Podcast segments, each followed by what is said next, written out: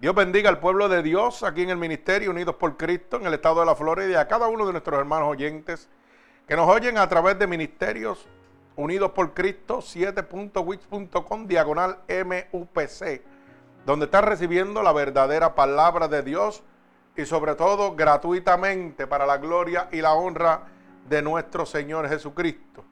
Bendecimos el santo nombre de nuestro Señor Jesucristo, gloria a Dios. Le pedimos al Señor en este momento que envíe esta palabra poderosa, como una lanza, atravesando corazones y costados, pero sobre todo rompiendo todo yugo y toda atadura que Satanás, el enemigo de las almas, ha puesto sobre el pueblo de Dios a través de la divertización del Evangelio.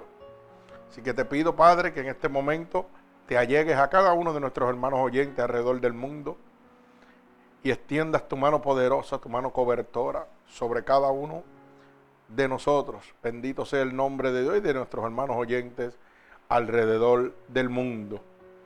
Así que voy a orar por esta palabra. Padre, en el nombre de Jesús, estoy delante de tu presencia para que seas tú en este momento, poniendo palabras en mi boca para poder ministrarle a tu santo pueblo, Dios. Yo te pido que nos uses como canal de bendición, que podamos ser un instrumento útil en tus manos, Señor para que miles de armas sigan convirtiéndose por tu amor, por tu gracia y por tu misericordia, Padre. Yo te pido en este preciso momento, Señor, que esta palabra salga como una lanza, atravesando corazones y costados, pero sobre todo rompiendo toda atadura de Satanás, el enemigo de las almas, en este momento. Te lo pido en el nombre poderoso de Jesús y el pueblo de Cristo dice amén.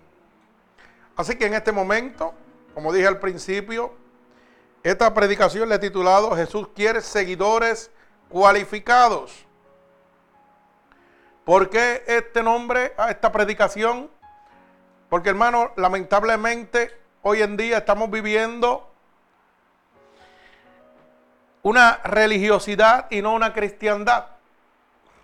Hoy día estamos viviendo seguidores a las cosas humanas, pero no seguidores a las cosas de Dios ya que el hombre ha diversado el Evangelio de Dios, ya que las religiones han cambiado la palabra de Dios por leyes, normas y doctrinas de hombre. Ya no buscamos presencia del Espíritu Santo, ya no buscamos salvación, ya no buscamos milagros de sanación, de liberación a través del Espíritu Santo, sino que vamos a un sitio donde hoy día lo que nos llenan de placeres carnales, de placeres humanos, donde buscamos comodidad, donde buscamos el reconocimiento humano, pero no el reconocimiento de Dios. Y es muy fácil usted llegar a un sitio donde le tienen mucho aire acondicionado, donde le tienen muchas pantallas gigantes, donde le tienen mucho baile, mucha pantomima, mucho brinco, mucho sarto, para suplir la parte carnal suya, lo que a usted le agrada. Porque si usted va a un sitio donde la parte carnal suya no se agrade, hermano, usted no va a volver ahí. Pero eso es un sitio donde la parte carnal no se agrade porque todavía seguimos predicando partes carnales y no espirituales, donde no estamos bajo la voluntad divina de Dios. Porque dice la palabra que donde esté el Espíritu de Dios tiene que haber libertad. Y si mi carne va buscando el placer de la carne y está el Espíritu de Dios, Dios lo transforma.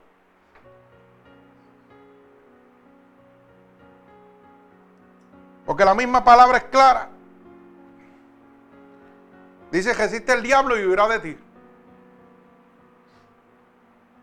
Pero solamente podemos resistir al enemigo de las almas lleno de la presencia del Espíritu Santo de Dios. Pero para nosotros poder ser victoriosos, necesitamos cada uno de nosotros en este momento ser verdaderos seguidores de Dios, cualificados bajo las doctrinas de Dios, bajo las reglas, estatutos y mandamientos que Dios ha dejado establecidos, no bajo la del hombre. ¿Me explico? No es posible que yo le diga a una persona, siéntate aquí en la iglesia, que sabes que Dios va a bregar contigo poco a poco. Porque si yo dijera eso, estoy contradeciendo la palabra de Dios. ¿Usted sabe por qué? Porque la palabra dice que Dios viene como ladrón en la noche, cuando menos usted se lo espera. O sea, eso significa que es un tiempo, para que usted lo pueda entender, un tiempo relámpago. Puede llegar ahora mismo, puede llegar mañana, puede llegar en su sueño. Y si no hay un tiempo definido para la venida de Dios, no es posible que yo le diga a usted, siéntate ahí, que Dios va a bregar contigo poco a poco. ¿Por qué? Porque no estaría trabajando para Dios. Estaría trabajando para el enemigo de las almas. Y esto es bien sencillo explicarlo. Si Dios viene como ladrón en la noche y yo le digo a usted, siéntese ahí, que Dios lo va a cambiar poquito a poco. ¿Qué le estoy diciendo? ¿Y si, y si Dios viene por su pueblo ahora mismo? ¿A usted se fue para el infierno? No estoy trabajando para Dios, estoy trabajando para el enemigo. El que trabaja para Dios quiere la salvación de esa alma en el momento como Cristo la quiere para usted. Pero es mucho más fácil yo mantenerlo en la iglesia diciéndole que Dios va a bregar con usted poco a poco, acomodarle su pecado a la condición que usted le agrade para que se mantenga en la iglesia. Claro, porque lo que estoy buscando es un beneficio para la congregación. Estoy buscando un beneficio para el ministerio, pero no estoy buscando la voluntad divina de Dios. Cuando nosotros nos hablan la verdad de Dios, hermano, incomoda. Pero dice la palabra que la verdad nos hace libre. La mentira nos condena. Y ese es uno de los grandes problemas que tenemos en este momento. Hoy vamos a complacer al ser humano. No vamos buscando la salvación del alma. Y yo recuerdo, ¿verdad? De acuerdo a lo que he leído y lo que he visto en diferentes películas que dan, como usted las ha visto también, que el Señor era un peregrino. Un peregrino que llevaba la palabra gratuitamente. Y lo único que decía es, arrepiéntete para que seas salvo. Él no buscaba un templo gigante para predicar su evangelio. Él buscaba almas. Él no las congregaba, Él las salvaba. Mire la visión de Dios a la que estamos llevando hoy en día. Hoy es congrega almas, aunque se pierdan. Por eso la palabra dice, pastores y sus rebaños se perderán. La palabra de Dios es clara, hermano. No se puede dertiversar. Dice, pastores y sus rebaños se perderán. Y está hablando de, de esa manada, para que lo pueda entender, de personas que buscan satisfacer los placeres de la carne, sentirse cómodo y agradable en algún sitio donde es un club social, pero no buscan la salvación de su alma. Y lamentablemente, para poder llegar al reino de Dios, usted tiene que ser un seguidor cualificado bajo la ley de Dios. Yo no puedo decirle a Dios cómo quiero entrar al cielo, ya la ley está establecida. Y ese es el problema que tenemos. Hoy hemos enseñado al pueblo de Dios, oiga, de que nosotros ofrendando mucho, diezmando mucho, ya con eso tenemos el reino de Dios salvo. Que con haciendo obras en la tierra, ya tenemos el reino de Dios gano. Eso es lo que la gente está viviendo. Por eso cuando usted va a alguna congregación o usted llega o invita a alguien a alguna congregación, lo primero que le dicen es cuántos miembros tú tienes en tu iglesia. Porque no es la mente de Dios, es la mente del hombre la que está trabajando. Cantidad es igual a calidad, pero cantidad no es igual a salvación. Y eso es lo que la gente piensa, tenemos mucho, ah, pues vamos a ser salvos. Pero dice que los que se van a perder son como la arena de la mar. Ay, santo, mi alma alaba a Dios. Así que tenemos un concepto erróneo de lo que es la salvación. Tenemos un concepto erróneo de lo que nos están presentando para ser salvos. Pero hoy Dios nos quiere dejar establecido claramente algunas de las cualidades que usted tiene que tener para ser siervo de Dios y heredero de las promesas de Dios en el cielo. Por eso me fui al libro de Marcos capítulo 8, verso 31 al verso 38. Y vamos a leer la palabra de Dios en el nombre del Padre, del Hijo, del Espíritu Santo y el pueblo de Cristo. Dice amén. Y dice la palabra de Dios así.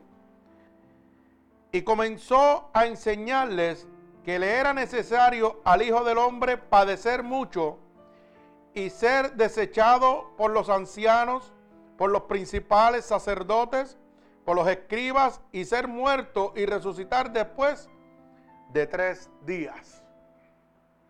Esto le decía claramente.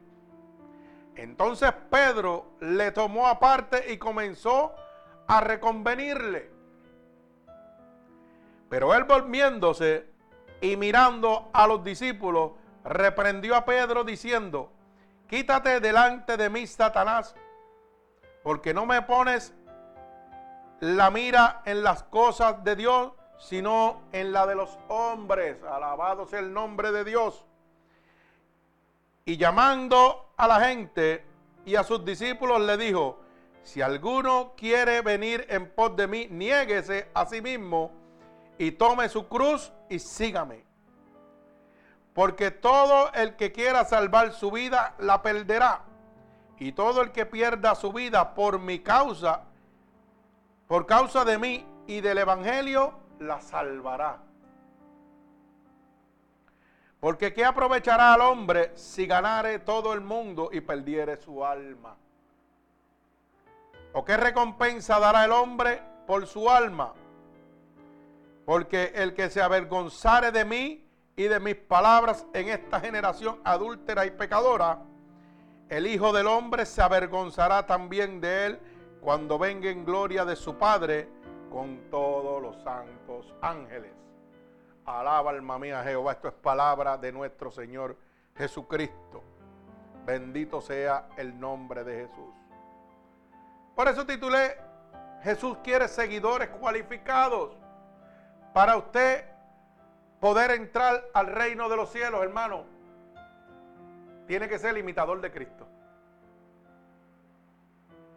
Y para ser imitador de Cristo, usted tiene que padecer. Y sin embargo, hoy vamos a las iglesias y lo que nos ofrece son sueños. No nos presentan a nosotros un Dios de poder, de autoridad, que nos da la fortaleza en medio de la situación. No, no, no. Ven, ofrenda, diezma, para que tú veas cómo Dios multiplica su poder sobre ti. Un disparate. Pero cuando nosotros hablamos la verdad de Dios, oiga, incomoda. Y a los grandes líderes de diferentes denominaciones, cuando viene un predicador que habla la verdad de Cristo, incomoda. Pero qué bueno que eso pasa. ¿Usted sabe por qué? Porque está abriendo la luz del entendimiento a los demás. Qué bueno que esto sucede. ¿Sabe por qué? Porque está viendo que ese siervo que está hablando es un imitador de Cristo. Cuando usted la palabra de Dios le entra como una lanza, como un tuétano, allá está el tuétano. Oiga, es que Dios está ahí. Usted no debe molestarse. Usted debe darle gloria a Dios por eso. ¿Por qué? Porque mire lo que dice la palabra en el verso 31. Y comenzó a enseñarle que era necesario al Hijo del Hombre padecer mucho y ser desechado por los ancianos, por los principales sacerdotes y por los escribas, y ser muerto y resucitar después de tres días. Alabado sea el nombre de mi Dios Todopoderoso. Vive Cristo. Oiga bien lo que le estoy diciendo. Y comenzó Dios a qué? A enseñarle al hombre. Que lo primero que tiene que hacer es entender que el camino de Dios es padecimiento.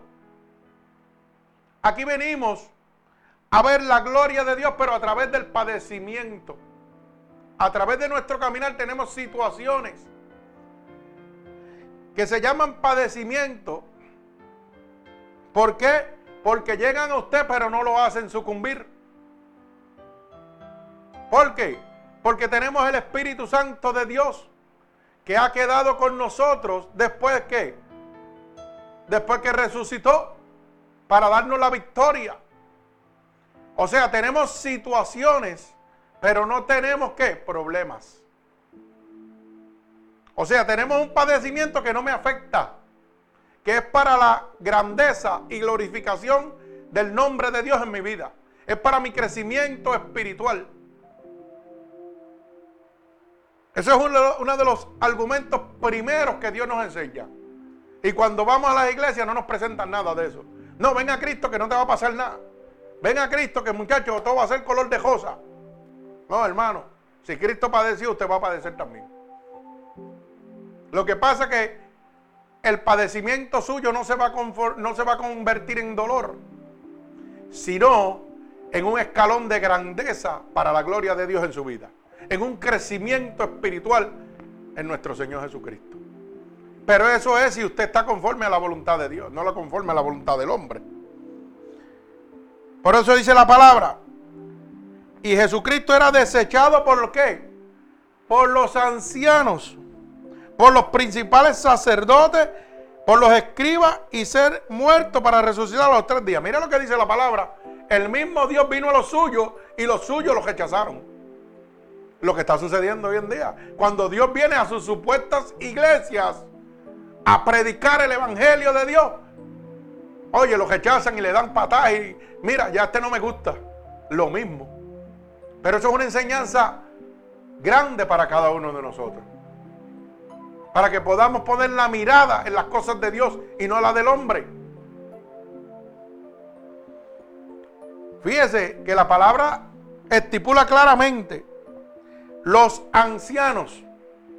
Usted sabe que cuando un predicador lleno de la unción del Espíritu de Dios llega a un lugar y el Espíritu lo usa, los primeros que critican a ese predicador son los ancianos de esa iglesia.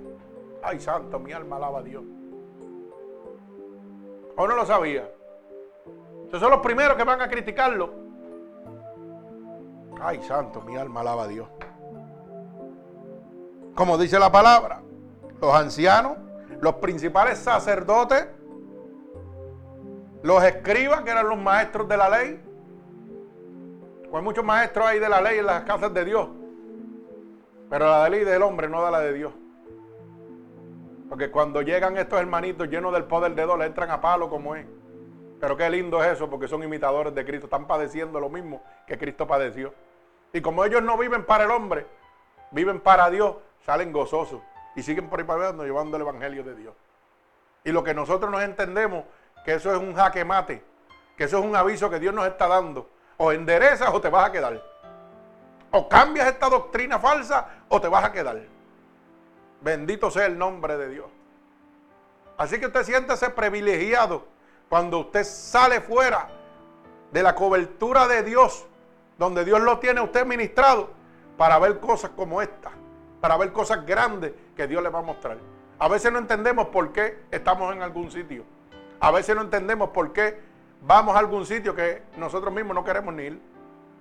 Porque yo lo digo por mi parte también. Hay veces que yo no quiero ir a una iglesia porque no me agrada la manera que predican el Evangelio, no conforme a la voluntad de Dios. Pero a veces llegamos y ¿sabe qué? Llega una persona que no es de esa iglesia para ministrar y nos abre la luz del entendimiento a nosotros. Así que es muy importante aprender a oír la voz de Dios donde quiera que estemos. Fíjese que cuando Dios comenzó a enseñarle, ellos lo criticaban, como hoy en día que nos critican a los que predicamos la verdadera palabra de Dios. Dice que el Señor resucitó a los tres días. Si el Señor no hubiera padecido por nuestros pecados, por nuestras enfermedades, y hubiera muerto y resucitado a los tres días, hoy no tuviéramos nosotros el consolador, que es el Espíritu Santo de Dios. Estuviéramos en manos de los hombres. En vez de pedirle al Espíritu Santo, le estaríamos pidiendo al pastor o a la congregación o a la iglesia, como hoy en día están haciendo mucha gente, que idolatran los seres humanos y no a Dios. Pero la palabra dice clara que no necesitamos ningún intercesor, porque tenemos el intercesor, el Espíritu Santo de Dios. Pero la única manera que nosotros podíamos recibir la gloria de Dios manifestada a través de su Hijo fue a través de su sacrificio. Tuvo que padecer, ser sacrificado, resucitado a los tres días. ¿Para qué? Para que hoy tú tuvieras el privilegio de tener un consolador en medio de su situación, en medio de su dolor, en medio de su tristeza, en medio de su enfermedad. Para que hoy tú tuviera una esperanza de decirle, Espíritu Santo de Dios, tócame y sáname. Espíritu Santo de Dios, tócame y transfórmame. Límpiame de todo pecado. Espíritu Santo de Dios, quita este dolor que tengo dentro de mí. Alabado sea el nombre de Dios. Pero para usted ser beneficiario de la gloria de Dios, Él tuvo que padecer. Para que usted pueda ser beneficiario del Evangelio de Dios y del poder de Dios, los ministros de Dios tienen que padecer.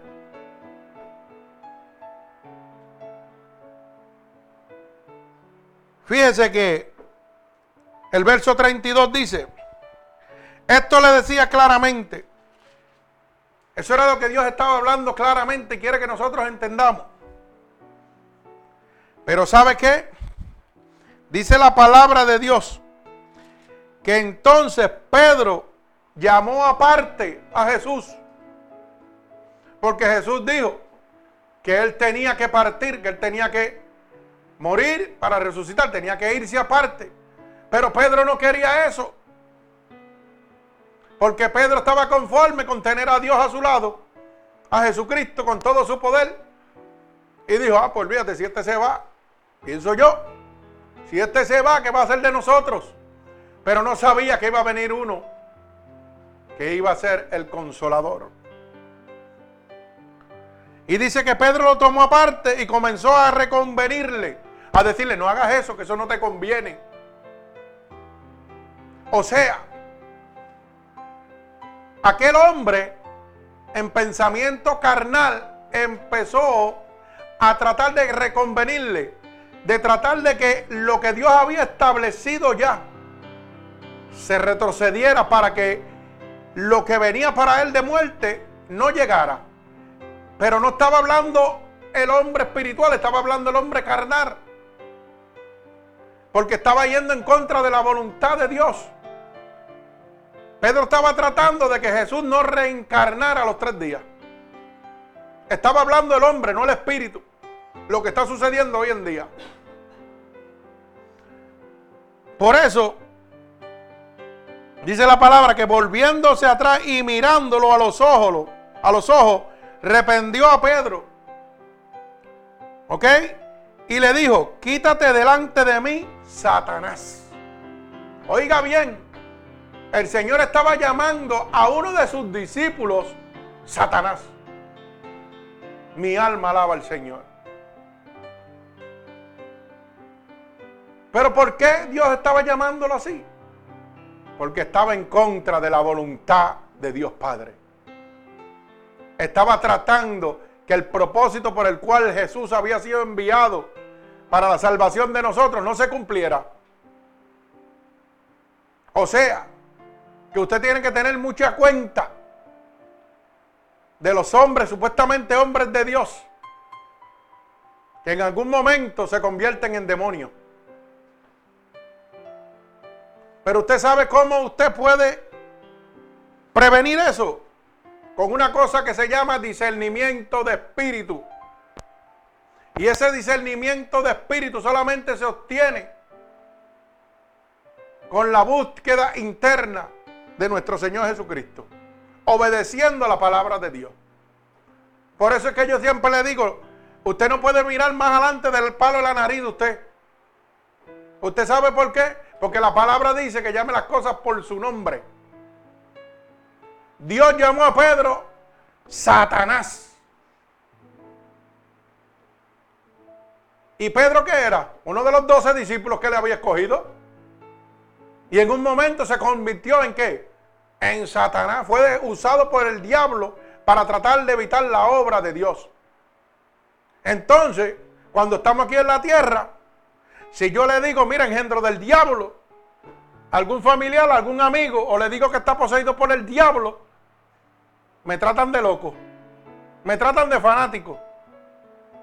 Cuando yo le digo a usted, ese hombre tiene el diablo, esa mujer tiene el diablo adentro, yo no se lo digo porque eso sale de mí. ¿Usted sabe por qué se lo digo? Porque hay una cosa que se llama redalgamiento de espíritu, que el espíritu te muestra que el que está ahí, yo no estoy mirando la carne de afuera, usted está mirando la carne de afuera. Es mi tío, es mi papá, es mi mamá, es mi primo. Ay, no, no puede ser Satanás porque es mi primo. No puede ser Satanás porque es mi, porque es mi papá, porque es mi mamá. Dios llamó a Satanás, a Pedro, y era su discípulo, uno de los dos escogidos. ¿Por qué? Porque tenía discernimiento espíritu.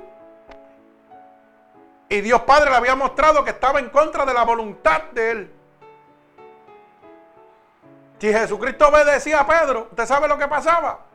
Que nos hubiéramos condenado todos en este momento. Si usted obedece lo que usted está mirando por encima, por la carne, y le coge pena a las cosas que usted está viendo, y no mira a la persona como tiene que mirarla, hermano, usted se va a ir al infierno también. Las cosas se llaman por su nombre. Mira, apréndase algo para que pueda entender esto. A veces queremos una discernición de espíritu violenta, que Dios me la muestre aquí en la mente, me la muestre en sueño.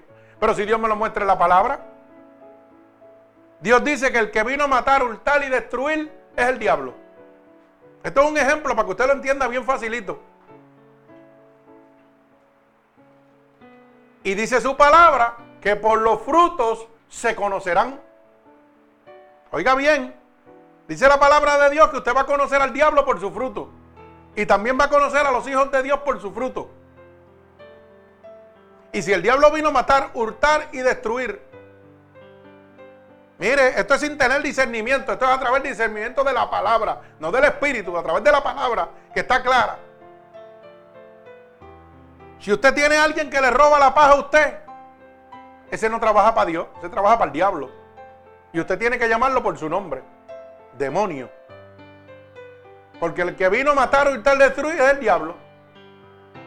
Esto es bien fácil, no importa quién sea, sea su pai, su maíz, su hermano, su tío, el que sea. Dios no hace sesión de personas. Usted tampoco la puede hacer. Usted tiene que empezar a mirar con los ojos de Dios y dejar de estar mirando con los ojos del corazón. Porque con los ojos del corazón usted va a quedar destruido totalmente. Pero con los ojos de Dios usted va a estar en victoria. Porque va a ser defendido del enemigo de las almas. Si hay alguien que viene a destruir su finanza, su paz, su relación con Dios, su tranquilidad, hermano, ese no trabaja para Dios, se trabaja para el diablo. Pedro hablaba de Dios. Pedro predicaba de Dios. Pedro caminó por las aguas. Y Cristo lo llamó Satanás. ¿Por qué usted no llama lo, suyo igual? Llama el diablo por su nombre. Dígale, tú eres un demonio. Porque estás perturbando mi vida, porque estás acabando con mi vida. Llame las cosas por su nombre. Cuando el diablo viene a matar, hurtar y destruir, Dios se lo muestra. Si usted se quiere dejar reventar por el diablo, pues ese es su problema. Pero Dios se lo está mostrando. Y nosotros, mire, nos hacemos los locos. ¿Usted sabe por qué nos hacemos los locos? Porque no miramos con los ojos de Dios. Porque no miramos por la palabra de Dios. Miramos con lo que yo siento aquí. Ay, yo siento mucho amor por mi mamá, por mi papá. Sí, yo siento amor por mi padre, por mi madre, pero siempre lo he dicho aquí. Y lo seguiré diciendo. Mientras no cambie, hijo del diablo. Y se lo va a llevar el diablo. Por más que yo lo quiera. Por más que yo lo ame. Porque yo lo puedo hacer y usted no lo puede hacer. Contéstese esa pregunta usted mismo. ¿Por qué usted tiene tanta compasión con el diablo? Usted no sabe que lo que está haciendo es haciéndole un favor al diablo. Porque usted lo está empujando a destruirse usted y él, las dos personas. hágale decir la verdad. La palabra dice que tu palabra sea sí, sí o no, no, no a media. Llame las cosas por su nombre. Pedro llamó a eh, Dios llamó a Pedro Satanás, porque en ese momento estaba poseído por el enemigo de la salva. Pues si usted, mire, si Cristo lo hizo con uno de sus discípulos, que es mucho más que usted y que yo, porque usted no lo puede hacer con su familiar. Ah, porque le tengo pena. Pero cuando lo vea en el infierno no va a tener mucha pena. Me da pena ahora, pero cuando usted llegue con el enemigo de las almas, entonces ¿qué te va a dar pena de verdad? Porque tú vas a estar en un lado y él va a estar en el otro. Eternamente condenado. Y pensamos que le hicimos un te estuvo en la tierra. Hermano, lo que hicimos fuimos cómplices de Satanás. Las cosas se llaman por su nombre. Como Dios llamó a Pedro. En aquel momento, Pedro, ¿qué se convirtió? En un aliado del diablo. Porque lo que quería era destruir la voluntad de Dios Padre que había establecido para Jesucristo, para la salvación suya y la salvación mía. Si Jesucristo hubiera sucumbido, usted se hubiera perdido hoy. Hoy nadie iba para el cielo. Todos iban para el infierno. Porque la palabra es clara, dice, por cuanto todos pecamos, estamos destituidos de la gloria de Dios. Nos era necesario que Jesucristo padeciera y resucitara el tercer día para tener un intercesor para poder entrar hoy al reino de los cielos. Alabado sea su nombre. Bendito sea el nombre de Dios. Por eso dice la palabra. Y llamando a la gente y a sus discípulos le dijo, si alguno quiere venir en pos de mí, niéguese a sí mismo, tome su cruz y sígame. Oiga la palabra que Dios estipula. Si alguno, repito, quiere venir en pos de mí, o sea, quiere venir detrás de mí, si usted quiere seguir a Cristo, niéguese a sí mismo, niéguese a las cosas carnales que le gustan a usted y tome su cruz y sígame. Mire la palabra que dice el Señor. Toma tu cruz. Si tú tomas una cruz, ¿qué es una cruz? De carga. ¿O no? ¿Y por qué te presentamos un evangelio light? Sí, un evangelio light. Bien suavecito, como que nada te va a pasar. No vas a tener carga, no vas a tener ninguna situación. Todo va a ser color de rosa. Si Dios te está dejando establecido que tienes que tomar una cruz para seguirme, que tienes que padecer como yo padecí para que otros sean bendecidos. Mi alma alaba al Señor. Por eso cuando hablamos de la verdad de Dios, oiga, los ancianos, los líderes y todos nos entran a palo por detrás. Porque eso no les gusta. Porque a ellos no les gusta padecer, a ellos les, gusta vivir en la gloria. A ellos les gusta vivir con riquezas y comodidades, con reconocimientos humanos pero no bajo el padecimiento de Dios. Por eso es que lo que predicamos hoy en día es postasía, prosperidad. Porque todo el mundo quiere dinero, todo el mundo quiere comodidad. Pero la palabra está establecida. Y dice que viene el principio de qué? De dolores. Lo que estamos viviendo ya, principio de dolores. Ya el mundo se está estremeciendo a causa de la maldad. Mi alma alaba al Señor. Y seguimos predicando riquezas y comodidades. Seguimos en busca de templos más grandes. Seguimos en ventas y compras. Una de las cosas que nuestro Señor Jesucristo sacó a latigazo a todos los mercaderes y le dijo que habían convertido su casa en cueva de ladrones. Y hoy en día vamos a todas las iglesias y lo que tienen es un comercio. Hoy las iglesias tienen joyerías adentro para que usted lleve sus prendas y ellos venderlas. Tienen cafeterías vendiendo el capuje adentro de la iglesia. Mire, acá es un parking por allá en otro lado. No es los tejenos de la iglesia. El Señor dice que la casa de Dios es casa de oración. Lo menos que venimos a la casa, a orar. Venimos a mirar a la gente, eh, ¿cómo está? ¿Todo bien? Mira, ¿cómo pasaste que hiciste el weekend? Y a contar todas las cosas que hicimos. Pero no venimos a orar y a buscar presencia de Dios. Mi alma alaba al Señor. Hermano, si usted quiere ser heredero, una de las cualidades de los seguidores de Dios es que tiene que negarse a sí mismo. es que tiene que cargar una cruz aquí en la tierra. Por eso dice que Él se ha ido a preparar un lugar donde qué? Donde enjugará que toda lágrima, todo dolor. O sea que cuando usted parta de aquí, el Señor te está diciendo que aquí vas a tener lágrimas, vas a tener dolor. Pero cuando vayas delante de su presencia, el lugar que Él ha establecido para que tú estés con Él, ahí no va a haber llanto, ahí no va a haber dolor. Y dice, porque las primeras cosas pasaron. O sea, que usted tiene que pasar por este temporal, por esta cruz. Por eso dice, coge tu cruz y sígueme. Lo que nadie quiere hacer, nadie quiere coger la cruz. Todo el mundo quiere, mire, el mamey, el blandengue. Por eso es que las iglesias estamos como estamos en este momento. Hemos cambiado la verdad de Dios lamentablemente muchas iglesias. Bendito sea el nombre de Jesús. Porque el que quiera salvar su vida, la perderá.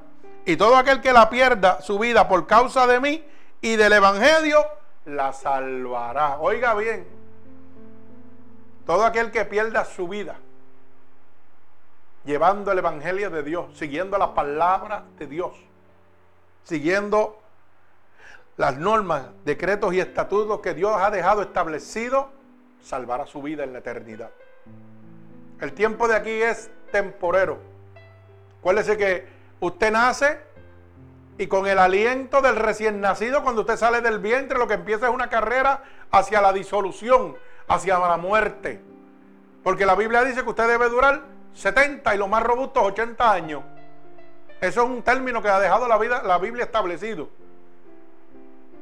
Pero ¿qué pasa? Mientras usted está en ese cuerpo, cuando usted parta, de acuerdo a la decisión que usted tomó mientras estuvo en ese cuerpo, dependerá el estado suyo en la eternidad. ¿Dónde usted va a pasar la eternidad? ¿Con Dios o con el diablo? Usted sabrá. Hoy en día, usted ha oído que yo he mencionado la palabra Satanás y demonio muchas veces. ¿Cuántas veces usted lo oye en las iglesias? Eso es un mito, eso es un tabú. O sea, yo tengo que callármelo porque eso no suena bonito en el altar. Yo tengo que dejar que el, ladrón venga oculto y me destruya a mis ovejas. No, hermano, yo llamo las cosas por su nombre. Y yo prevengo en todo momento al pueblo de Dios. Y todo el tiempo le estoy hablando claro de que es una realidad, de que existe, que ese es el que te destruye. Yo no tengo temor de hablar de él. Pero usted va a los sitios y, ay, mira, no hable de eso así, no lo llames así aquí. O sea que el ladrón puede venir a su casa y tú tienes que quedarte callado. Bendito sea el nombre de Dios. O sea que usted se está convirtiendo en un Pedro cuando fue usado por Satanás. Para que, mire, el Señor no padeciera ni fuera resucitado al tercer día. Cuando usted me dice eso, que no hable de Satanás, me está convirtiendo en un demonio. Porque el único que no quiere que lo echen fuera es él que se protege él mismo. Así que esas son nada más pequeñas herramientas para que usted vaya abriendo la luz del entendimiento. Mi alma alaba al Señor. Dice, porque ¿qué aprovechará al hombre si ganare todo el mundo y perdiere su alma? Y hoy en día estamos viviendo eso mismo. Hoy la gente no le interesa que usted se salve. Hoy le interesa ganarse todas las cosas del mundo todo el reconocimiento de las personas, toda la grandeza humana. Vamos a tener el templo más grande, el colegio más grande, el instituto más grande. Vamos a tener todo lo más grande para ganarme todo lo que está aquí en la tierra. Aunque mi alma se pierda. Aunque el alma de todas las demás personas se pierda. Cuando la palabra es clara y dice, ¿y qué aprovechará al hombre? ¿De algo le servirá eso? De nada, hermano. ¿O qué recompensa dará el hombre por su alma? Yo lo puedo traer a una iglesia enorme, presentarle grandes cosas, grandes templos, grandes comodidades, llenarlo de mucho placer a usted. Y eso le dará alguna recompensa a su alma. No, hermano, usted va directo para el infierno. Lamentablemente, mi alma alaba al Señor. Mire cómo dice la palabra de Dios. Y esto es un juicio. Oiga bien. Porque el que se avergonzare de mí y de mis palabras, en esta generación adúltera y pecadora, el Hijo del Hombre se avergonzará también de él cuando venga en gloria de su Padre con los santos ángeles. O sea, cuando usted se avergüenza de predicar el Evangelio de Dios, cuando usted no quiere traer la verdad a la casa de Dios, hermano, usted está carreando aguas de fuego sobre su cabeza. Porque dice la palabra que así mismo se avergonzará el Señor de ti. Según tú te avergonzaste de él y no quisiste hablar la verdad de él, así mismo te va a pasar. O sea que hay un juicio, hay una advertencia. Y la gente sigue tomando esto como un juego. No, no, a mí no me importa, yo voy a hacer lo que yo quiera. Yo no voy a hablar aquí del demonio, yo no voy a hablar de las cosas de salvación, yo voy a hablar de lo que me conviene. Te estás avergonzando del Evangelio. Porque cuando tú, no, tú sabes que tienes una iglesia que está perdida, tienes unos miembros que están perdidos, y tú vienes a predicar el Evangelio verdadero de Dios, oiga, tu alma queda libre. Esa sangre que iba a emanar sobre ti, sale de ti. Pero cuando tú ves que el impío va a, va a perecer por su pecado y tú no le avisas, vas a acarrear juicio sobre ti también. Porque dice la palabra, mire, en el libro de Ezequiel, ¿verdad? Que si el impío fuese a morir por su pecado y yo no le avisare, de cierto él morirá y yo también calmaré con su alma, con su sangre. Pero si el impío fuese a morir por su pecado y yo le avisare, yo habré librado su sangre de mí. El juicio que iba a caer por ello, mire, yo me lo voy a pasar. No tengo juicio ni condenación. Ellos se perdieron porque quisieron. Y eso es lo que está pasando hoy en día. Hoy Dios manda a un hombre lleno del poder de Dios a hablarle a una congregación que está perdida. Y en vez de arrepentirse, lo que hacen es que lo pelan por detrás. Pues Dios te está hablando. Dios te está mostrando. Hey, aquí no es. Mira cómo está este pueblo perdido. Todos se van a perder. No te quiero aquí. Sigue por ahí para abajo. Dios sabe dónde te quiere. ¿Por qué? Porque Dios lee nuestro corazón. Y sabe cuando nosotros lo amamos en espíritu y verdad. Una vez uno de los discípulos se fue y cuando se fue le preguntaron los otros discípulos, Señor, ¿por qué no está con nosotros? Y él le dijo, porque si fuera de nosotros, aún permanecería con nosotros. Cuando usted es alma de salvación y Dios tiene un sitio de salvación para usted, olvídese del que se vaya y el que venga. Usted preocúpese por usted. Porque lo que te dice el Señor es que nunca fue mío. Ay, santo, mi alma alaba a Dios. Así que, mire cómo dice el verso 38. Porque el que se avergonzare de mí y de mis palabras en esta generación adúltera y pecadora, el Hijo del Hombre se avergonzará también de él cuando venga en gloria de su Padre con los ángeles con sus santos ángeles. Cuando Cristo venga por su pueblo con sus ángeles. Hermano, usted sabe lo que está diciendo, que usted se va a quedar.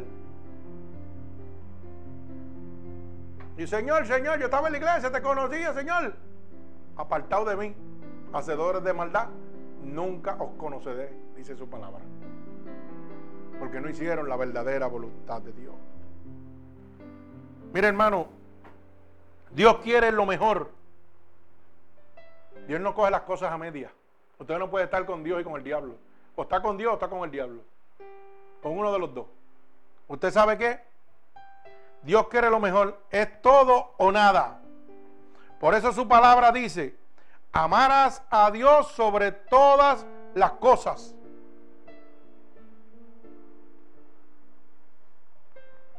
Dios lo quiere todo para Él. Usted no puede dejar las cosas a media. Bendito sea el nombre poderoso de mi Señor Jesucristo. Mire cómo dice el libro de Mateo, capítulo 22, verso 37. Mateo 22 y verso 37, para que lo pueda entender. Jesús le dijo, amarás al Señor Dios con todo tu corazón, con toda tu alma y con toda tu mente. Cuando está estableciendo que amarás a Dios con qué? Con todo tu corazón. Es que en el corazón de Dios no puede amor, haber amor para nada más. Con toda tu alma, con lo profundo de tu alma, esta alma tuya va a ser completamente para Dios. Y con toda tu mente es que vas a amar a Dios sobre todas las cosas. Tu mente va a estar predestinada ya para amar a Dios solamente. O sea, que no va a ser esclavo de lo que tú posees aquí en la tierra. Por eso es que nosotros estipulamos amarás a Dios sobre todas las cosas. Primero Dios sobre todo, el primario. Dios exige el primario sobre todo. Hay gente que tú le explicas esto y cogen coraje con el pastor y salen chillando goma. Oiga, yo no lo estoy diciendo, lo dice la palabra de Dios. Dice que tienes que amar a Dios sobre cualquier hombre, sobre cualquier mujer, sobre cualquier hijo, sobre cualquier hermano. El primario es de Dios. Más que tu marido, más que tu mujer, más que tu novio, más que tu novia, más que tu primo, más que tu hermano. Es Dios primero. Eso está establecido por Dios y esa es una de las cualidades que tiene que tener uno de los seguidores de Dios. Si tu primario es tu hermano, tu hermana, tu primo, tu tío, pues tienes problemas. Tu primario tiene que ser Dios. Después de Dios lo que venga. Pero primero es Dios. Y hay gente que malinterpretan. Cuando tú lees esta palabra, le echan culpas a los pastores y a todo el mundo. Ah, no, mira, pero ¿cómo es posible que.? No, que no es posible, que esa es la ley que Dios dejó establecida. Eso no lo dejó establecido el pastor ni la iglesia. Para ser un seguidor cualificado de Dios, para poder ponerte el nombre, oiga bien, de cristiano, no de religioso. Porque hay muchos religiosos que se ponen el nombre de cristiano, pero no aman a Dios sobre todas las cosas. El verdadero cristiano, una de las cualidades que tiene que tener es amar a Dios sobre todas las cosas. Bendito sea su santo nombre. Dios exige el primario en todo.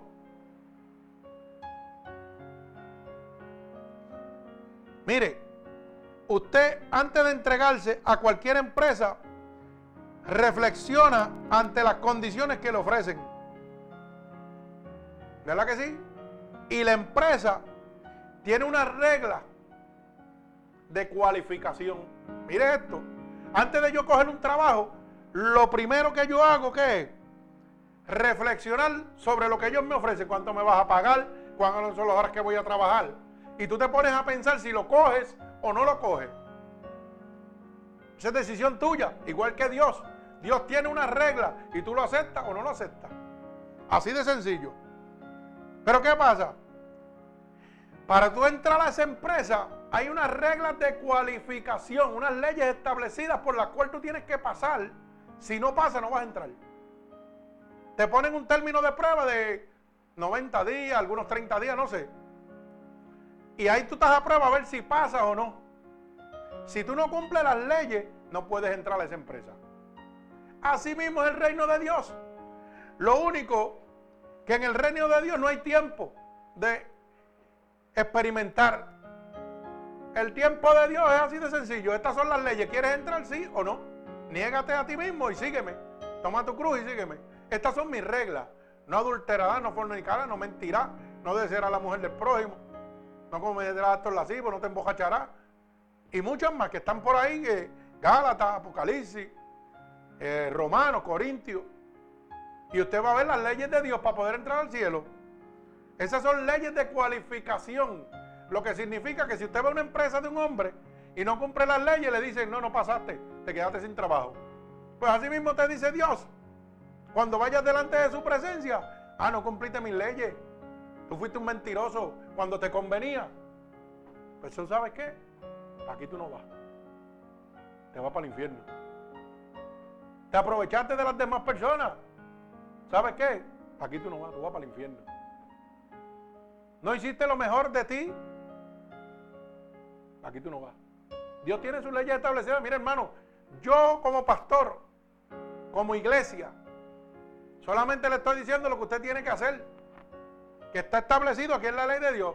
Pero si usted quiere seguir mintiendo para coger beneficios, para hacer cosas y cosas que usted necesita, hágalo, ese es su problema. El que se va para el infierno usted, no soy yo. Mira, el diablo es astuto. El diablo es un astuto. Y viene disfrazado. Hay veces que usted necesita algo o no quiere perder algo que ya usted tiene. Y viene una persona y le hace una pregunta y usted dice, sí, sí, no, yo hago todo lo que tú me estás diciendo. Todo lo que tú me dijiste, un doctor, una doctora, una enfermera, el que sea, yo no sé.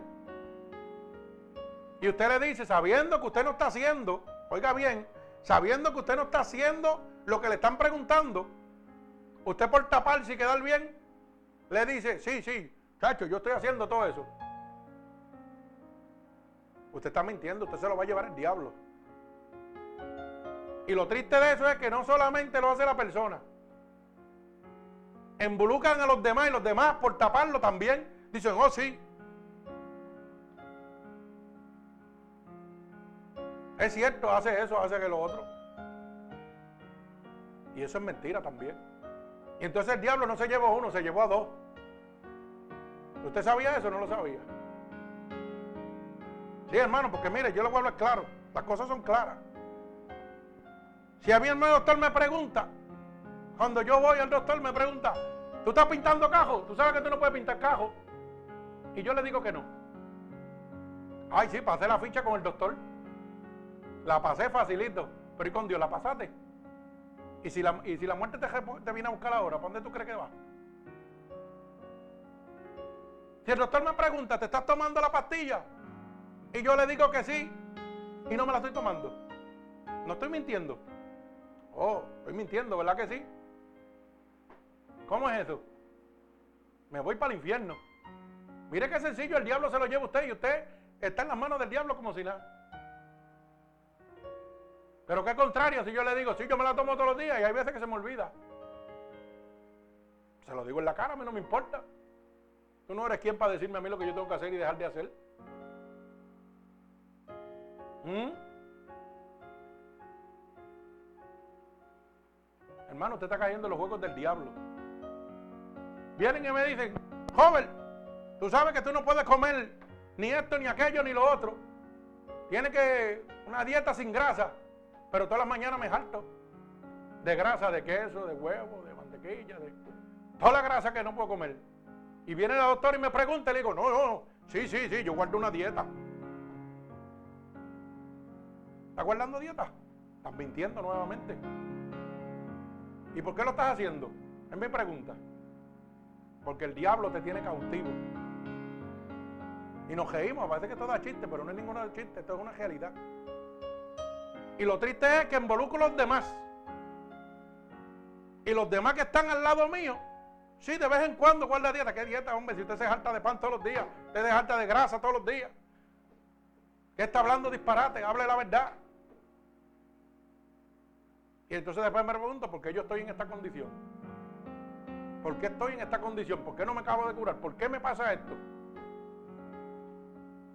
¿Mm?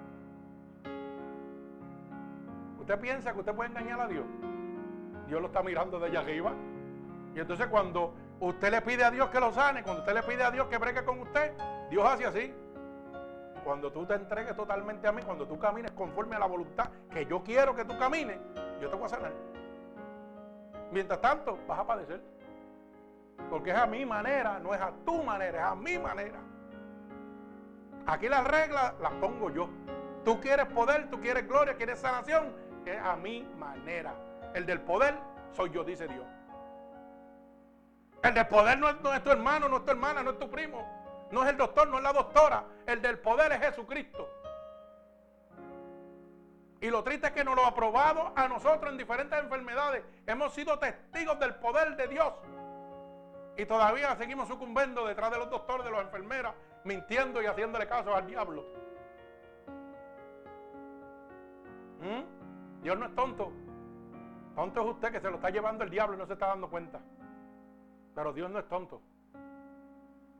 Tonto es usted que sigue siendo usted, un tonto, cayendo en, las tramas del diablo. Mire hermano, cuando alguien venga, la palabra dice sí, sí y no, no, diga la verdad.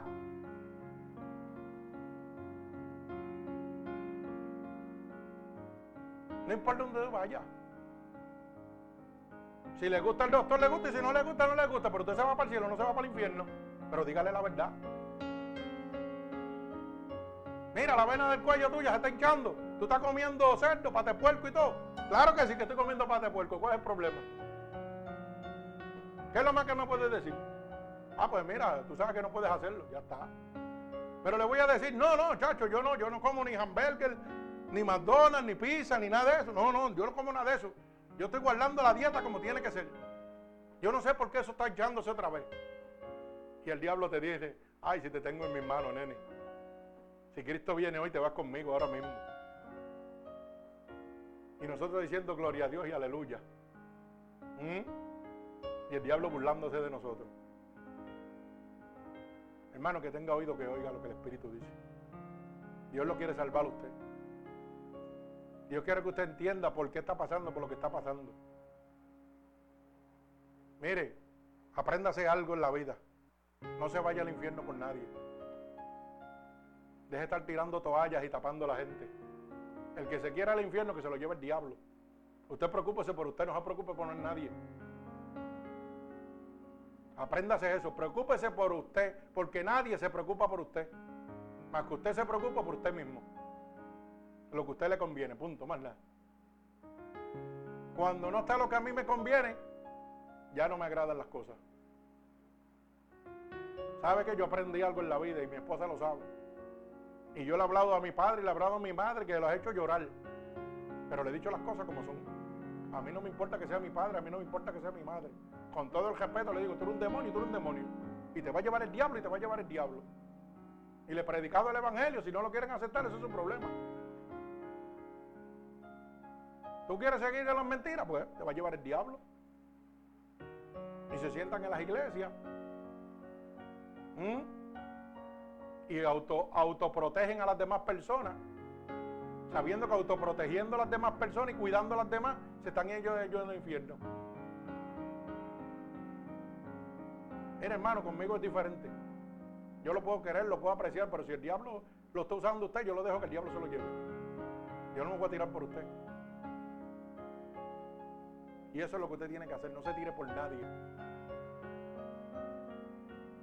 ¿Ok? No se tire por nadie. Porque la salvación es independiente. Y de la manera más tonta, el enemigo de las almas se lo va a llevar. Y de la manera tonta se lo está llevando y usted no se está dando cuenta. Y tenemos que cuidarnos. Tenemos que cuidarnos. Porque el enemigo sigue tirando pescaditos a ver si usted resbala. Pero acuérdese que para ser seguidor de Dios, para ser llamado cristiano y poder decir en la calle que usted es cristiano, tiene que tener las cualidades de Dios. Las que están establecidas por Dios para poder entrar al reino de los cielos. Nuestro Señor Jesucristo tiene sus condiciones absolutas para quienes desean seguirlo y recibir la salvación. No es como usted se cree. Ah, porque los han enseñado que Dios es amor, misericordia y que Dios me va a perdonar todo lo que yo hago. No, cuando me esté muriendo dos minutos antes yo le pido perdón y me voy para el cielo, sí. ¿Mm? Mira a ver qué le pasó a Sodoma y Gomorra. A ver si dos minutos le pidieron perdón cuando vieron ah, el fuego bajando allá arriba y destruyendo todo, a ver si se salvaron. Mira a ver si los del arca de Noé se salvaron también. Que fueron advertidos por Dios, por Noé, a través de Dios. ¿Y qué hicieron? Siguieron en lo mismo. Y cuando vieron que el diluvio cayó, ¿usted sabe cuánta gente tenía que estar pidiendo cacao, como decimos en mi pueblo? Ay, Señor, perdóname ahora. El Señor dijo, no, se acabó, al infierno van. Todavía tuvieron tiempo para arrepentirse, no se arrepintieron. Eso es lo que hay. Dios es amor, pero es fuego consumidor. Y esa parte se nos olvida mucho. Bendito sea el nombre de Dios. Como dije ahorita, nuestro Señor Jesucristo tiene condiciones absolutas para quienes quieren seguirlo y recibir la salvación. Vamos a considerar alguna de ellas. Una de ellas es la prescendencia absoluta. Y usted sabe lo que significa la prescendencia absoluta. Que Él va antes que todo. Apréndase eso. Dios va primero que todo. Prescendencia absoluta. primero que madre, padre, hermano, tío, abuelo.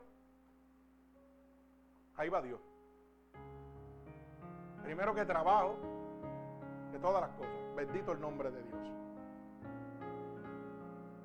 Esa prescendencia absoluta incluye a los familiares. Una de las cosas por las cuales más gente se pierde, por el amor a los familiares, la gente se pierde. Se condenan, se convierten en cómplices del pecado. Pero como aquí en la tierra todo el mundo manda a todo el mundo para el cielo, todo el que se muere va para el cielo, nadie va para el infierno. Sí, hermano, porque, mire, y esto es un error, y tal vez usted lo tomará duro, como lo voy a decir. Su mamá puede haber sido la mejor del mundo delante de usted. Oiga bien lo que le voy a decir. ¿Y quién garantiza que está en el cielo? Ah, mi mamá fue una santa, está en el cielo porque padeció por mí. ¿Tú conocías a tu madre antes de tu nacer? ¿Alguien conoció a su madre antes de nacer usted? Porque yo no creo que usted sea un, usted un ángel del cielo y estuviera viendo lo que su mamá hacía cuando usted no había nacido todavía. ¿Usted vio a su madre pidiéndole perdón a su padre, a Dios antes de morir? Nosotros estipulamos por el amor que sentimos aquí por ese ser humano. No fue bueno y mira, en el medio de que estaba en coma o estaba esto, yo no sé, va para el cielo. Yo no lo sé. Eso también cuando usted lo va a saber. Cuando usted, si se gana el reino de los cielos, vaya delante de la presencia de Dios y la encuentra allá arriba. Pero todo el que se muere va para el cielo, nadie va para el infierno. Puede ser bandido, puede ser criminal, puede ser bojachón, lo que sea, drogadicto, lo que sea. Y cuando están en el sepelio, no, Dios lo perdonó un minuto antes. Todo el mundo va para el cielo. ¿Cómo podemos vivir así, hermano? ¿Usted sabe cómo vivimos así? Porque eso es lo que nos han enseñado día tras día. Pero lo que nos enseña la Biblia es que por los frutos se conocerán. Usted puede decir lo que usted quiera, pero los frutos que usted me dio, que me presentó a mí bíblicamente, lo están condenando. Y yo no soy el que te voy a entrar al cielo. Dios se puede arrepentir y hacerlo, claro que sí. Dios es Dios. Porque Dios perdonó al ladrón en la cruz y no le pidió perdón. Simplemente reconoció que aquel era Dios. Le dijo, acuérdate de mí cuando esté en el paraíso. Pero eso no lo coja como ventaja para usted hacer lo que está haciendo. Porque se puede quedar. Porque al otro lo condenó. Alaba. Bendito el nombre de Dios. La prescendencia entre los amigos. A veces ponemos nuestras amistades primero que Dios. La prescendencia ante los asociados. Y usted dirá que son los asociados. Son todas las cosas que se allegan a ti. Todo lo que se pega a ti. Instituciones, lo que sea. Todo lo que se allega a ti. Que va a tratar de robarte el tiempo de Dios. Todas las cosas que te roban el tiempo de Dios. Y esto es bien sencillo probarlo. Mire, usted tiene 24 horas en el día. 24 horas de esas 24 horas, contésteselo usted mismo, no me lo conteste a mí, eso no es problema mío. Pero acuérdese que Dios lo está mirando. El día tiene 24 horas. ¿Cuánto tiempo usted le da a Dios de esas 24 horas? Y usted me diga si le está dando el primario a Dios. ¿Cuánto tiempo usted tiene de las 24 horas? Los últimos 15 minutos antes de acostarse. Porque todo el día está perdiendo el tiempo. ¿Usted se ha puesto a pensar en eso?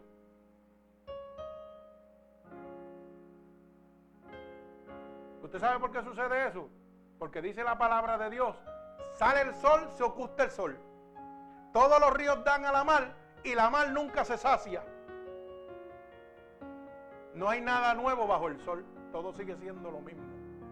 Porque usted se acostumbra a una rutina. Abro los ojos, como, veo televisión, abro los ojos, como, veo televisión, abro los ojos, como, me voy a trabajar, viro para atrás. Cuando vaya a dormir, ay, déjame orar, Señor, acuérdate de mí cuando esté en paraíso, Señor, perdóname mis pecados, ya, ya con eso está conforme. Así estamos viviendo. Lamentablemente. En el gesto del día usted no se acuerda de Dios. Usted se está acordando de los programitas de televisión, de las computadoras, los videos, de sus amistades, de sus juegos. Pero no se acuerda de Dios. Para que cuando se va a acostar. Los otros días la mujer mía me preguntó que si yo no me abugía en mi trabajo. Porque yo estaba solo allí. Y yo le dije, no, ¿qué puedo hacer? No me gusta. Estoy cómodo aquí. Pero ¿sabe qué? Me encanta por algo. Porque siempre estoy solo. Y estoy trabajando, trabajando y hay momentos que pa, prendo las alabanzas y me siento así. Pongo el abanico al frente y, y pego a hablarle a Dios. Como los locos. Después que le hablé a él, sigo trabajando. Y cuando estoy cansado, vuelvo y hago lo mismo. Y subo el radio otra vez, y alabo a Dios y vuelvo y hablo con él. No sé cuántas veces en el día puedo hacerlo. Hay veces que lo hago una vez, hay veces que lo hago diez veces. Acá jato ya me oye hablando solo. Y se ríe y me dice, tú hablas solo. Hasta bañándome, ¿cierto falso? Y yo, yo soy así, pero no sabe que yo estoy hablando con el jefe y hablando disparate. Pero usted sabe qué? Es que usted acostumbra el cuerpo a lo que usted quiere. Y usted puede llegar a mi trabajo y, llega a mi trabajo calladito, sin que yo me dé cuenta y usted me va a oír hablando solo. Y yo trabajando y hablando, mira, esto, bla, bla, bla, y estoy hablando con Dios. Diciéndole cuatro cosas a Dios. Señor, mira lo que me está pasando. Ayúdame con esto. Este cajo se me está dañando por aquí. Y a lo mejor usted llega, me dice loco hablando solo. Pero eso usted lo condiciona. Si usted se acondiciona a que quiere hablar con Dios de jato en jato, usted lo va a hacer. Si usted se acondiciona a que quiere beber, vacilar, brincar y saltar, también lo va a hacer.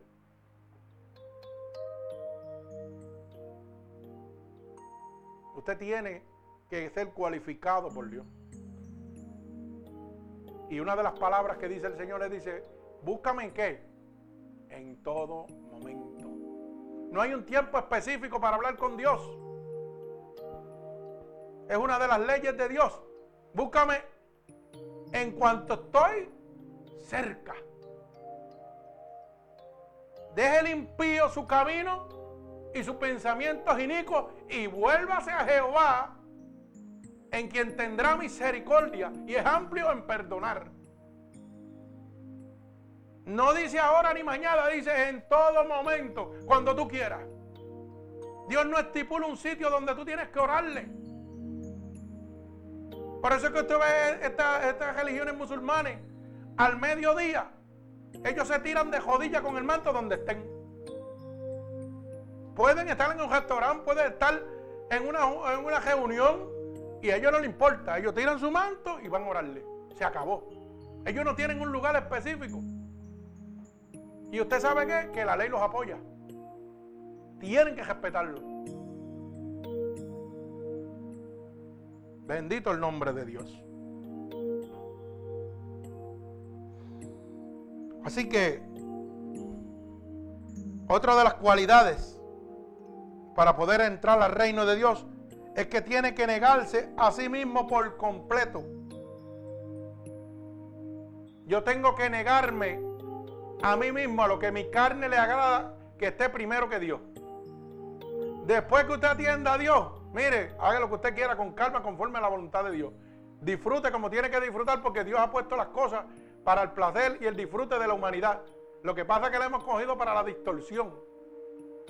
Dios creó los mares para que usted los disfrute. Usted puede ir a la playa con sus niños, pero el hombre lo ha dañado tanto que ahora han cogido partes para, para bañarles desnudos. Han cogido partes donde las mujeres andan en gistro casi desnudas. Y entonces, todo lo que Dios ha dejado para el disfrute de la, humanidad lo han distorsionado, lo han llenado de maldad. Pues miren, dice que el mundo es más agua que tierra. Pues si en esa playa hay maldad, pues no vaya a esa, vaya a otra. Pero no se meta en esa, en esa mentalidad que le dicen, ah, los cristianos no pueden ir a la playa. Si en esa playa hay maldad, pues no vaya allá, vaya a otra donde no haya maldad. Si no puede ir a esa playa, va a ser un río. Pero Dios ha dejado cientos y cientos de cosas en la tierra para el disfrute de nosotros que todavía se permanecen en pureza. Ahora, claro, Si usted me dice a mí, mire, Cano, vamos para a esa que está por Tampa, por allá, la, bien transparente esa. Clearwater. Usted se va para Clearwater y la pasa bien. Ahora váyase para South Beach para que usted vea. Ah, no, no, vamos para South Beach. Allá hay partes nudistas, hay partes que las mujeres andan sin nada. Eso es, pues claro. Pero usted coge donde usted quiere ir. Pero no quiere decir que usted no puede disfrutar de las cosas que Dios ha dejado establecidas. Tenemos que aprender a ser cristianos, no religiosos, hermano. Los religiosos no se salvan, los cristianos sí. Bendito el nombre de Dios. Tenemos que negarnos a nosotros mismos. Bendito sea el nombre poderoso de mi Señor Jesucristo. Por eso, claramente, Marcos 8:34 dice claramente, y llamando a la gente y a sus discípulos dijo, si alguno quiere venir en pos de mí, niéguese a sí mismo. Tome su cruz y déjeme. Y sígame. Oiga bien, niéguese a sí mismo. Niéguese a lo pecaminoso, niéguese a lo que a usted le gusta, para que usted vea. Bendito sea el nombre de Dios. Mi alma alaba al Señor. Mire cómo yo digo. Todo podemos hacerlo en Cristo. Todas las cosas me son lícitas, pero no todas me convienen. A mí me gustan los carros de carrera. Y yo voy a los eventos de los carros de carrera cuando puedo. Y en los eventos de los carros de carrera hay Western Teacher de eso. Y hay competencia de gistro, como le llaman por ahí. Pero la pista mide 3 millas, 4 millas de distancia. Y usted toma la decisión si quiere irse a la maldad o quiere quedarse en lo que a usted le gusta. En los autos, en la competencia, o quiere irse para allá, para el reggaetón, donde está el G-string, donde están las mujeres mojándose, el western teacher ese. Eso es decisión suya. Pero eso no quiere decir que yo no pueda ir.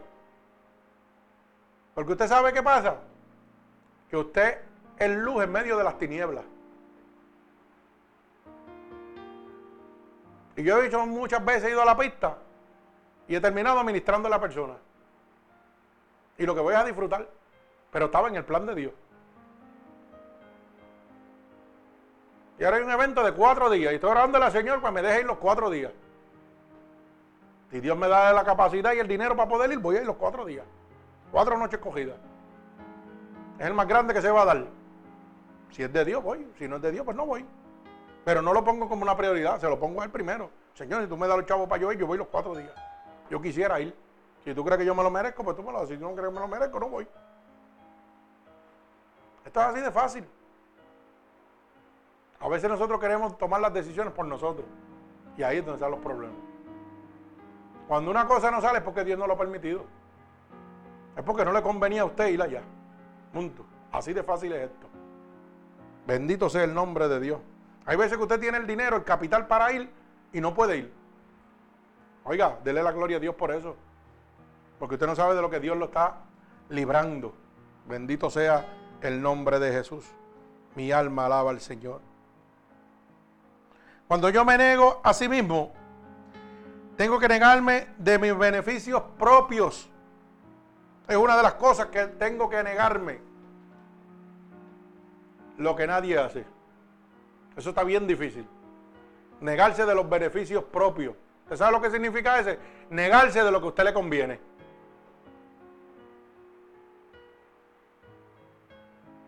Cuando yo me niego de lo que a mí me conviene, oiga, voy a ver la gloria de Dios. Pero no, siempre estamos detrás de lo que a mí me conviene, no de lo que le conviene al hermano. Es lo que a mí me conviene, lo que yo quiero. a mí no me importa lo que tú quieras ni cómo tú te sientas. Es lo que yo quiero, como yo lo quiero y a la hora que yo lo quiero. Punto, se acabó. Eso es yo primero, yo segundo y yo tercero. Y si sobra algo, yo también.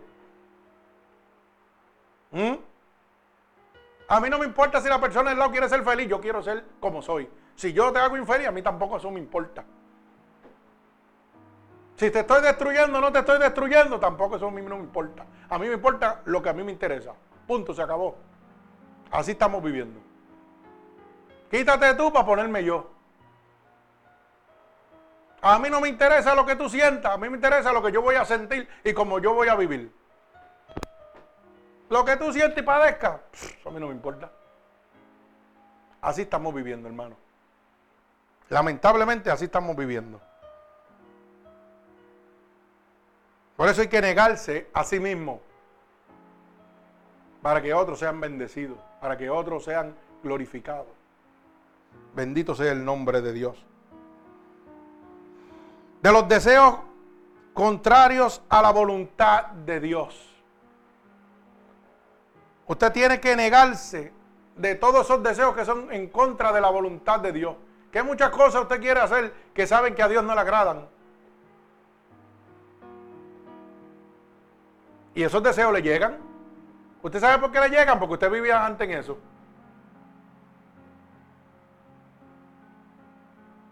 Usted vivía antes en eso. Si a usted le gustaba la pornografía, esos deseos le van a llegar a la mente. Si a usted le gustaba el home, el CBS y los vicios, eso también le llega a la mente.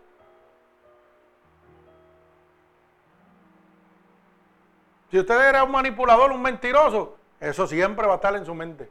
Eso no lo va a abandonar usted nunca. Pero usted tiene que negarse a eso mismo, a esos deseos. Acuérdese que la vieja criatura no está muerta, está pisada, usted la tiene ahí pisada, pero no es usted el que la tiene, es el Espíritu Santo de Dios, es el que tiene la autoridad para pisar al enemigo de las almas. Cuando usted se desorienta y se aparta un poquito de Dios, ese piecito pega a levantarse. Y por ahí pegan a salir lo que se llaman las malicias. Apréndase esto. Piensan a salir las malicias, que son como pequeños jatoncitos, como jajieros. Y eso pegan a escarbar y hacer hoyitos. Abriendo el camino para los demonios, para las potestades, para destruir su vida. Así que si usted está pasando por esa etapa, es momento de que reflexione y enderece su vida y le diga a Dios, Señor, te necesito. Mi pie se está levantando. Debemos negarnos de todos los egoísmos. Hay gente que somos egoístas. ¿Y usted sabe lo que significa egoísta? Porque la gente piensa que esto es un mamey y esto no es así como usted se cree. Egoísta tiene su significado científico y tiene su significado humano. Una persona egoísta, usted rápido lo piensa que piensa que quiere todo para él, no le importa nada a los demás. Y eso es una realidad, eso es parte del egoísmo. Bendito sea el nombre poderoso de Jesús. Pero mire, el egoísmo es el amor excesivo que sentimos por nosotros mismos. Y eso nos hace atendernos a nosotros solos, nuestro propio interés. Que mucha gente está viviendo así hoy. Es el amor que yo siento por mí mismo, que lo que yo me intereso es por mí mismo, a mí no me importa lo que pase a los demás. ¿Usted sabía eso? Y eso es ser egoísta. Porque lo mejor que puede tener un ser humano es compartir la felicidad suya. Mira, si yo no soy feliz, pues por lo menos sé tú feliz. No, no, si yo soy un infeliz, yo quiero que todo el mundo sea un infeliz. Que todo el mundo sea un amargado. Venimos a matar, hurtar y destruir. Nos convertimos en enemigos. Nos convertimos en hijos del diablo en vez de hijos de Dios. Con nuestro egoísmo. Todo lo quiero para mí. No me importa lo que pase tú, ni lo que pasen los demás, ni lo que pase de la familia. Soy yo primero, yo segundo y yo tercero. A mí no me importa lo que esté pasando. Conmigo tienen que bregar y esto se acabó. Eso es ser egoísta. No es reconocer el amor de Dios. El amor que Dios ha puesto de esas otras personas sobre tu vida.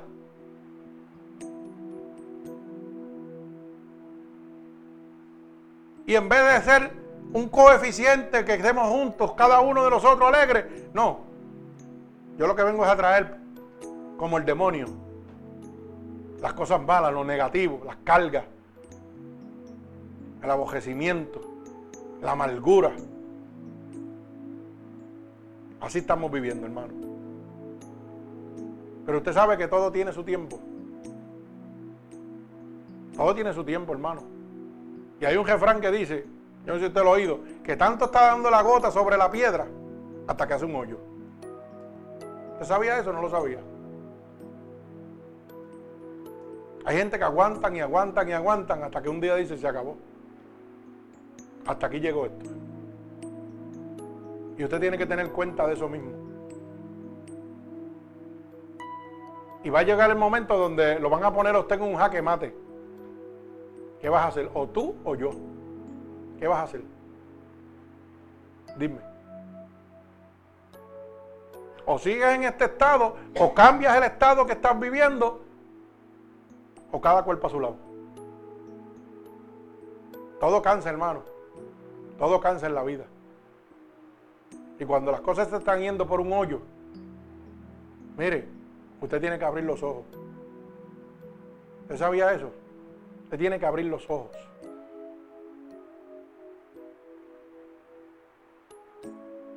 Porque eso está muy bien, ayudar a los demás, claro que está muy bien. Pero está muy bien ayudar a los demás y que los demás se ayuden por sí mismos también. Y que traten de superarse, de echar para adelante, de hacer su vida propia solos, de enderezar su vida. De decir, ya yo estoy bien, voy ahora para encima. No de acostumbrarse a lo mismo. Porque está destruyendo la vida de los demás.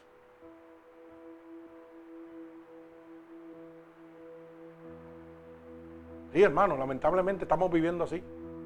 Estamos viviendo un egoísmo terrible. Mire, el ser humano siente y padece. Y a veces no entendemos por qué nos llegan las situaciones. A veces no lo entendemos. Pero tenemos que deshacernos ya de ese egoísmo, de pensar solamente en mí y pensar en los demás como los demás pensaron en usted. Nadie pensó en usted más que los demás. ¿Por qué usted no piensa por los demás ahora también? No, no, sigue pensando en usted. Yo primero, yo segundo, yo tercero. Y si sobra algo, yo también.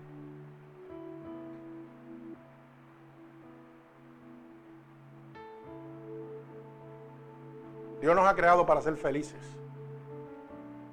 guiados por la mano de Dios. Pero usted con sus decisiones, lamentablemente, está cogiendo caminos equivocados. ¿Usted sabía eso? La autocompasión destruye. Cuando nos autocompadecemos más de lo que deseamos, destruimos y hacemos daño. Y eso yo lo veo día a día, hermano. Gente que tienen tantas cosas y no tienen nada. Están vacíos, secos, muertos.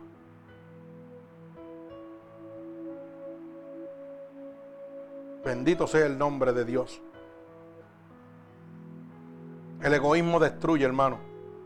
El egoísmo es una plaga que contamina todo lo que coge.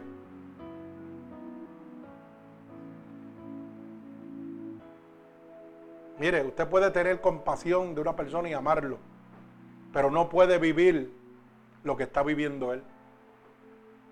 Usted puede vivirlo, sí, yo quiero, lo amo, siento lo que está pasando, pero usted no puede entrar al mundo de esa persona porque usted se contamina y se destruye igualmente. Esto es así de fácil. Ok, está, ya estás bien. ¿Está, ¿Pasaste lo que pasaste? Sí, pasaste lo que pasaste. Ahora es el momento de tú luchar. Es momento de usted luchar. Es momento de tú seguir tu vida y yo seguir la mía.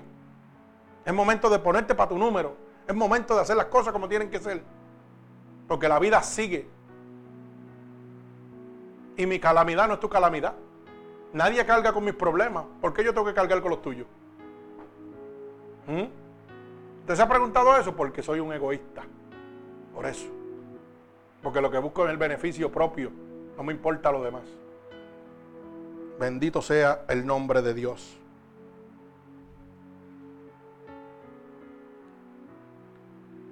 Hay otra cualidad que tenemos que tener y es la acción inmediata. Cuando Dios nos llama, dice, sígueme. Toma tu cruz y sígueme. No es pensarlo, es nosotros oír la voz de Dios y actuar en el momento. No es mirar qué yo voy a hacer o qué voy a dejar de hacer. No, no. Dios me habló y lo voy a hacer. Punto. Se acabó. O sea, una acción inmediata. Y esa acción inmediata se mueve a través de la obediencia.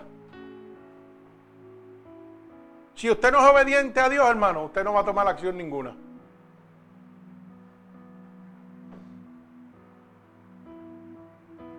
Esa acción inmediata es por medio de la sumisión.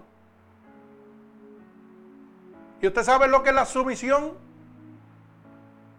Es el, el sometimiento a la autoridad. Reconocer que Dios tiene el poder y el control y usted está sometido a su voluntad. Eso significa sumisión. El reconocimiento a la autoridad. Lo que, lo que hoy en día los supuestos cristianos no tienen. Porque si usted fuera obediente a Dios, usted no hacía lo que está haciendo. Usted no fuera egoísta. Usted no fuera manipulador. Si usted fuera obediente a Dios. Usted no fuera un mentiroso, usted no fuera un borrachón. Usted no estaría yendo a las iglesias a perder el tiempo para decir que estoy viviendo a Dios. Mentira. Y culmino. Esa acción inmediata de sígueme es movida por medio de la disciplina. El hombre de Dios es disciplinado. Pero ojo, quiero que pongan esto claro. El que disciplina se llama Jesucristo. No es el pastor. No es la iglesia, no es la congregación. Es la palabra de Dios. Es la palabra de Dios que te está disciplinando que te está enseñando el error que estás cometiendo. Y si tú eres obediente a la palabra de Dios, ¿sabes qué? Vas a entrar en una disciplina con el Espíritu Santo. No es como que, ay pastor, yo fallé, el pastor dice que te va a poner en, ¿ah? en disciplina. Ah, pues te voy a castigar, te voy a poner en disciplina. Tú castigarme a mí. Un hombre castigarme a mí. No, yo tengo un respeto hacia el pastor. Pero el pastor no me puede poner en disciplina a mí. Y ojo, puede, puede pensarle el pastor que quiera lo que quiera. A mí me pone en disciplina Dios. Porque Dios es el único que puede juzgar mi vida. Me pone Dios en disciplina. Pero esa disciplina, ¿sabe cómo llega a mí? Por la palabra de Dios. Cuando Dios me pega a hablar por la palabra, yo tengo que hacerle caso a la palabra de Dios. Muchos, muchos hermanos en todas las iglesias lo he visto yo. Está el predicador con una palabra fuerte y meneando la cabeza. Sí, sí, sí, sí, gloria a Dios y aleluya. Pero no le importa. No lo van a poner en práctica porque eso no le conviene. Eso no le conviene a sus intereses. Eso no le conviene al estilo de vida que ellos llevan. Como eso va en contra de lo que a mí me agrada, de lo que a la carne le agrada, pues lamentablemente van a ser como ovejas directas al matadero. Hermano, Jesús lo quiere lo mejor. Es todo o nada. Por eso es clara su palabra. Amarás a Dios con toda tu alma, con todo tu corazón y con toda tu mente. No hay espacio para nada más. Dios exige el primario sobre todo. Como dije ahorita, cuando usted va a entrar a un trabajo, hay unas reglas y usted las estudia y usted toma la decisión porque el dueño de la empresa lo primero que le dice, ¿quieres trabajar? Sí o no. Estas son mis reglas. ¿Sabe lo que significa eso? Que hay un libre albedrío, que tú tomas la decisión si quieres trabajar o no. Mira, te puedo pagar tanto, tantos días a la semana, ¿quieres o no quieres? La decisión no la toma la empresa, la toma usted. Así es el camino de Dios. Estas son mis reglas para entrar al cielo. ¿Quieres entrar o no quieres entrar? La decisión es tuya. Yo te doy un libre albedrío. Recuerda, todas las cosas me son lícitas, pero no todas me convienen. Y los verdaderos seguidores de Dios tienen que ser cualificados por Dios. Aprenda eso. No es por el hombre, es por la palabra de Dios. A mí ninguna iglesia me cualifica para entrar al cielo. Ningún pastor, ningún apóstol, ningún profeta, como se llaman ellos, me cualifica para entrar al cielo. Porque el único que tiene la llave del reino de los cielos se llama Jesucristo, el Hijo de Dios. Y dice claramente su palabra, que nadie puede llegar al Padre si no es a través de Él. Es a través de Jesucristo. Así que no siga religión, no siga pastor, no siga iglesia, siga Cristo, que es el camino, la verdad y la vida. Y nadie podrá llegar al cielo, a los brazos de Dios, si no es a través de Él. Bendito sea el nombre de Dios. Si en este momento usted quiere ser un seguidor cualificado de Dios y poder ponerse ese privilegio de cristianos en su cuello, en su corazón, lo único que tiene que repetir es conmigo estas palabras. Señor, hoy yo he entendido que claramente solamente tú tienes la ley y la llave de entrar al reino de los cielos. Había sido engañado completamente y no entendía en este momento que solamente tú podías darme la entrada al reino de Dios a través de tu sacrificio en la cruz del Calvario. Por eso te pido perdón por mis pecados cometidos a conciencia o inconscientemente. Y he oído que tu palabra dice que si yo declaro con mi boca que tú eres mi salvador, yo sería salvo. Y en este momento yo estoy declarando con mi boca que tú eres mi salvador. He oído que tu palabra dice que si yo creyera en mi corazón que tú te levantaste de entre los muertos, yo sería salvo. Así que te pido que me escribas en el libro de la vida y no permitas que me aparte nunca más de él. Padre, en el nombre de Jesús, mira cada una de estas personas alrededor del mundo que han declarado profesión de fe en este momento. Yo te pido que tú te allegues a ellos en este preciso momento. Que tu mano cobertora, que tu mano poderosa sea sobre ellos en este momento. Que tomes el control absoluto de ellos, de su cuerpo, de su mente, de su alma y de su espíritu. Padre, que por el poder de tu palabra y la autoridad que tú me has dado, yo declaro en este momento un toque del cielo sobre cada uno de ellos como confirmación de que tú los recibes en el reino de Dios. Padre, yo los ato con cuerdas de amor a ti en este momento. Declaro la bendición del Padre, del Hijo y del Espíritu Santo sobre cada uno de ellos. En el nombre de Jesús, amén y amén. Así que en este momento, cada una de las personas que me han oído, si quieren hacerle llegar esta predicación a cada una de las demás personas y esta predicación ha transformado su vida y ha sido de bendición para ella, puede hacerlo, recuerde, gratuitamente a través de Ministerios Unidos por Cristo 7.wix, diagonal MUPC, donde reciben la verdadera palabra de Dios. Ministerio Unidos por Cristo 7.com, diagonal MUPC. Estamos domingo a las 11, a las 8 de la noche, miércoles y viernes a las 8 de la noche. Que Dios les bendiga.